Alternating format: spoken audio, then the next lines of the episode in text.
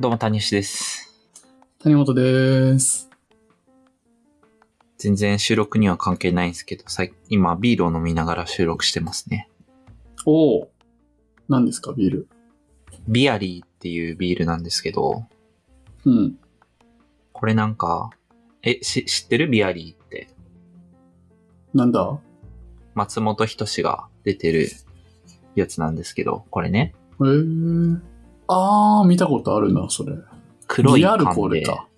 そう。ビアルコールなんですよ。で、このビアルコールってなんか、これな、なんで飲もうって思ったかっていうと、うん。知り合いから、あの、このビアリーを、まあ、作ったひ、ひ秘話みたいなのを、まあ、ちょっとその開発に関わったみたいな人の話を聞いて、うん直接じゃないけどね。で、これなんかどういう風な製造工程があったかっていうと、開発プロセスってことですかそう、開発プロセスね。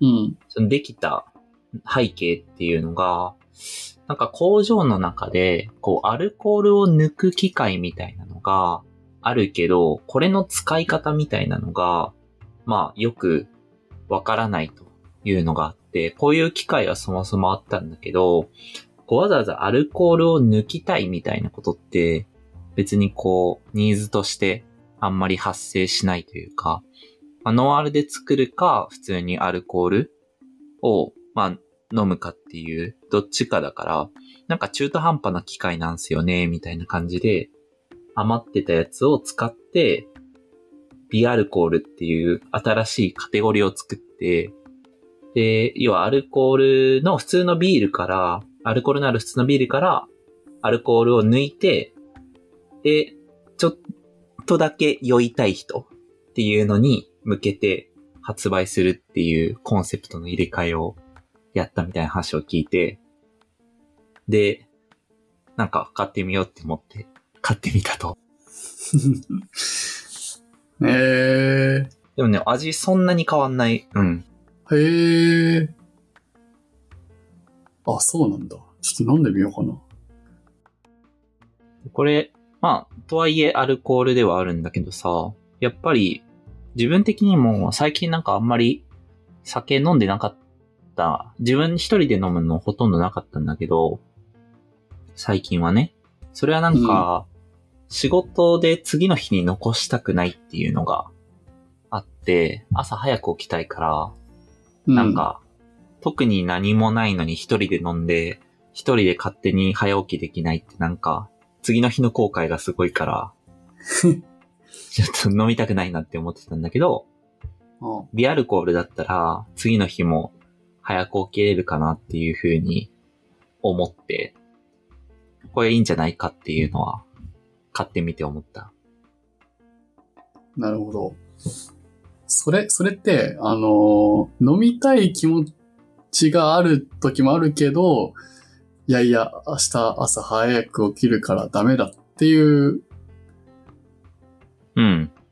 ことだったわけですかそう。自分的にはね。なるほど。で、まあ、味で、味としても、そのビールにほぼ近いっていう感じだから、普通のビールからアルコールを抜いてるって感じだから、まあ、えっと、ノンアルを飲むよりも美味しいうん。っていうのもあるのかな。うーん。っていうのもある。し、多分普通のケースとしては、なんかこう飲み会で、こう、顔がすぐ赤くなるみたいな人が、うん。こう、とはいえ、こう、一緒に飲んでるような時間を過ごしたいみたいな。なんか、ノンアルは頼みたくないみたいな。そういうケースなんじゃないかな、とは思うね。なるほど。うん。そうか。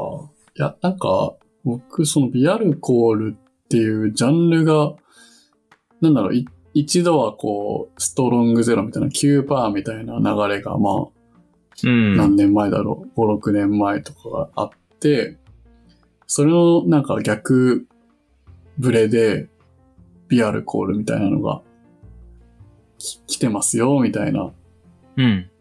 感じの流れとして認識してたんですけど。多分ね、また全然違うエントリーの仕方な気がするんだよね。それもありそうだけどね、うん追い風的には。うーん。ストロングなんか危険って言われてるもんね。うん。あー健康に害するみたいなね。それぐらい言われちゃってますもんね。やっぱアルコールって、いろんな場面で、こう、コミュニケーションを円滑にするものとして、こう、現れるから、なんか、どんな、こう、パッケージの仕方でも、なんかそれなりにニーズはあるんだな、みたいなことを今聞いてて思いましたね。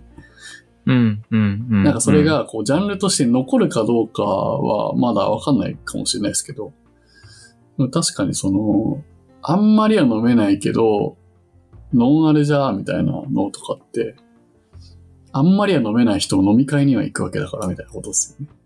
うん、うん、うん。うん。いとか、まあ、たなめんちゃんみたいだよねに、その、うんアルコール残したくない人もいれば。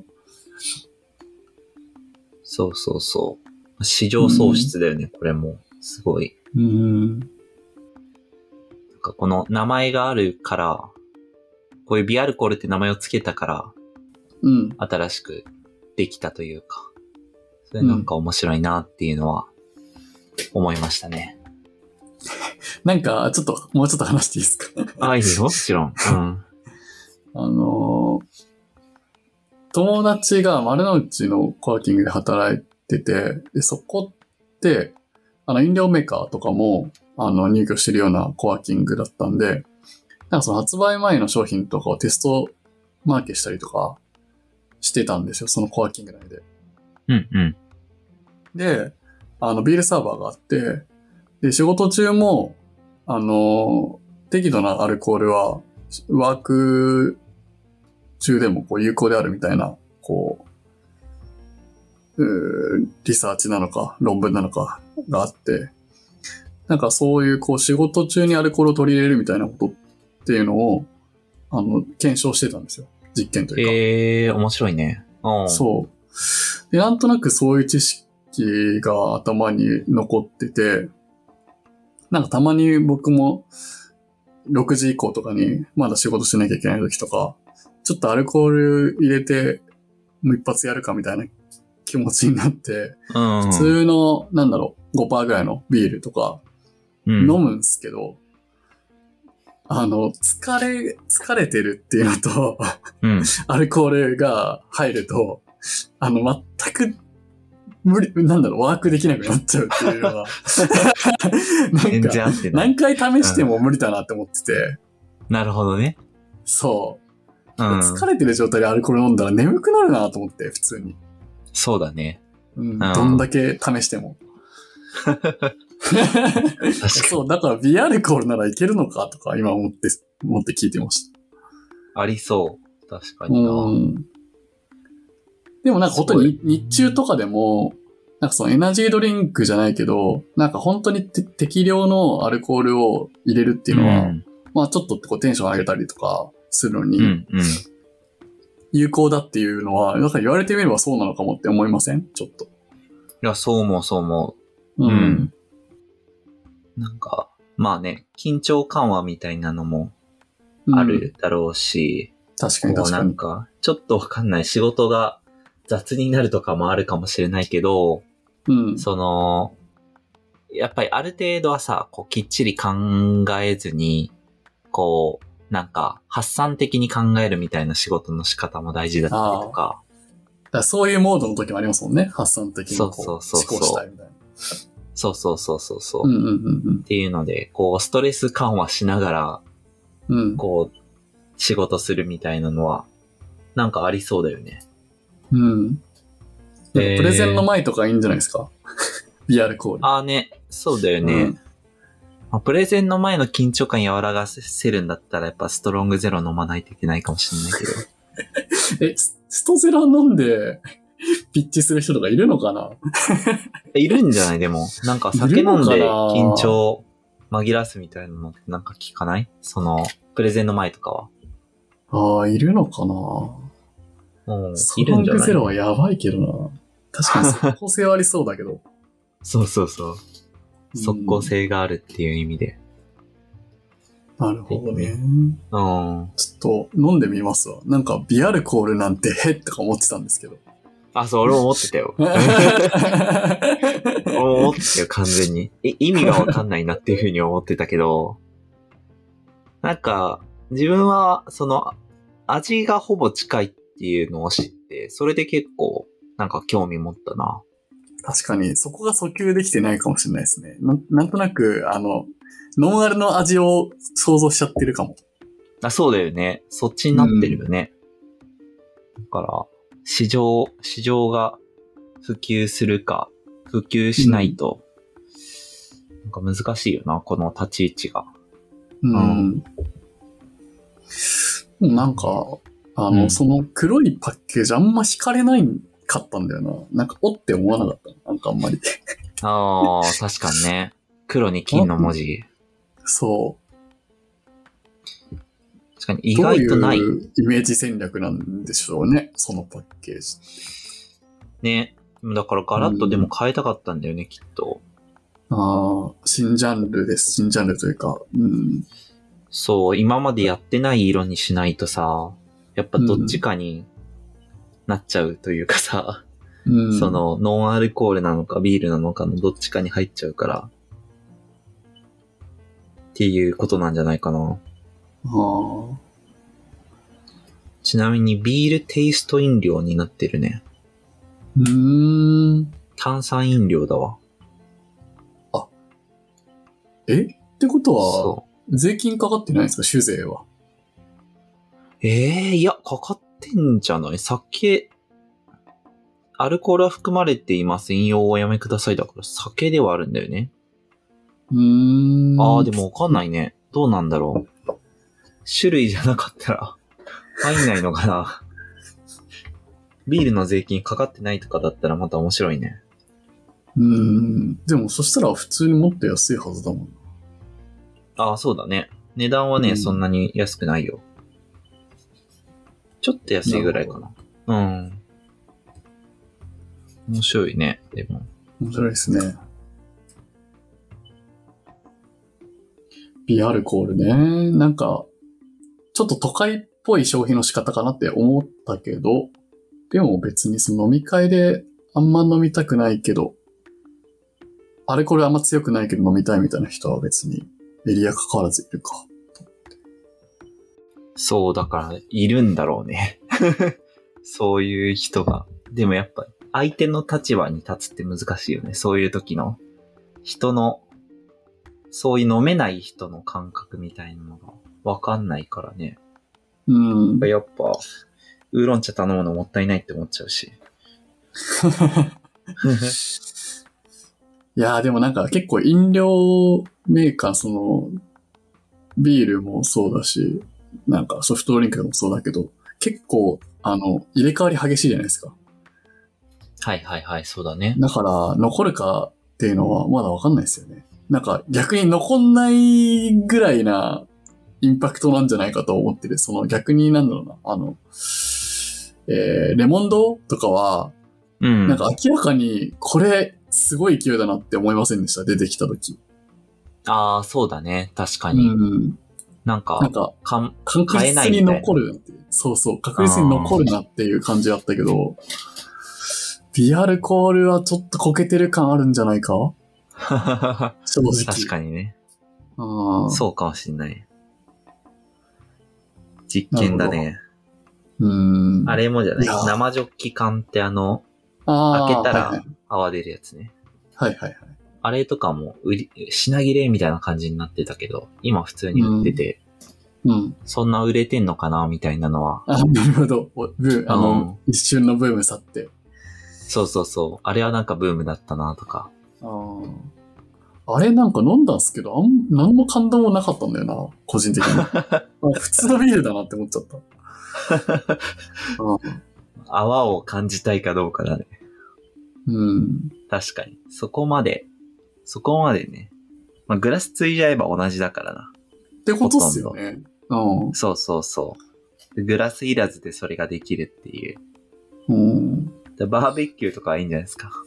ああ、なるほどね。めちゃくちゃ限定されるな。シーンがめっちゃ限定されてる。グラス出したくないとき。あまあ、ーグラ。ス単純に出すの普通にめんどくさいっていうのはあるか。あーな面白い。バーベキューでもプラカップとかあるからな。別に。あ、確かにね。ないじゃん、じゃあ、利用シーンなか った。そうですよいやね。ーじゃあ、じゃあ、最近飲んでるお酒は何ですか最近飲んでるお酒は、なんかクラフトビールばっか買ってますね、最近僕。お、買ってるんだ。おーん。缶の。あかんのね。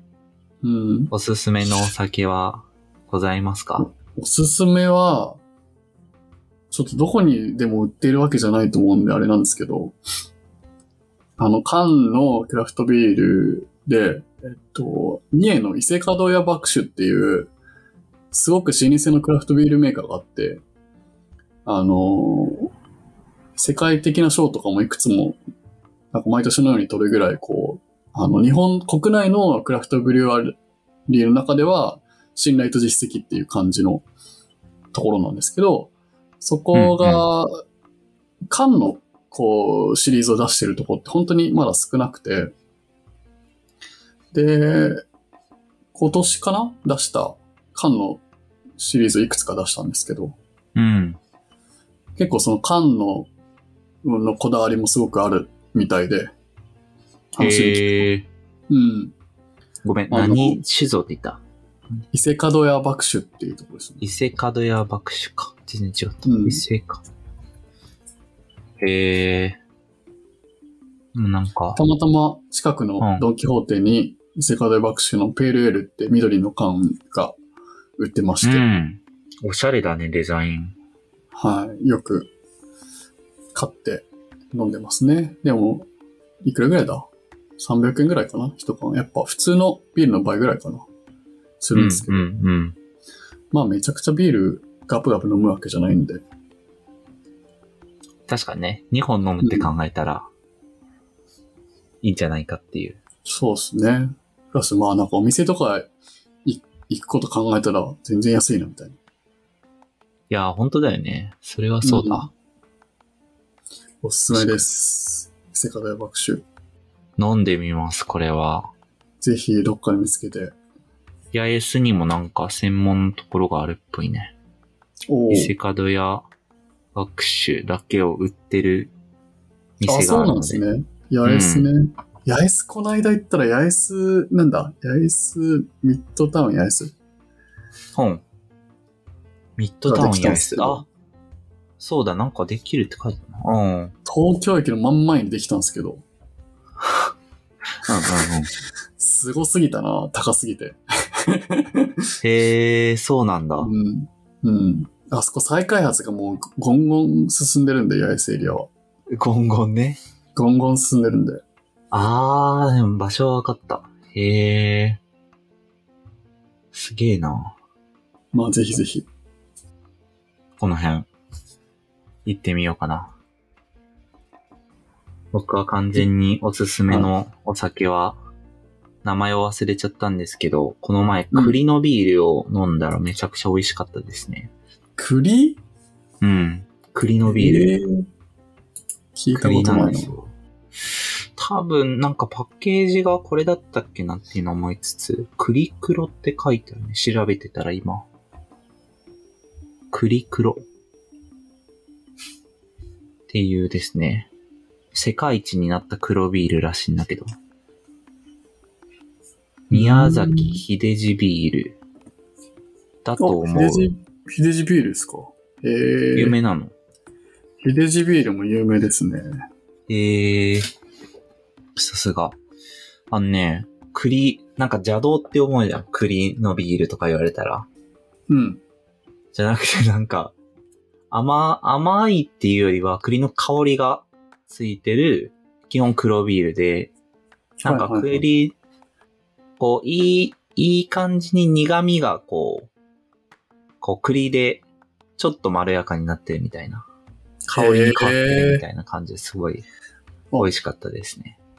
すごい、ワールドビアアワードとか取ってるっすね。知らなかったな。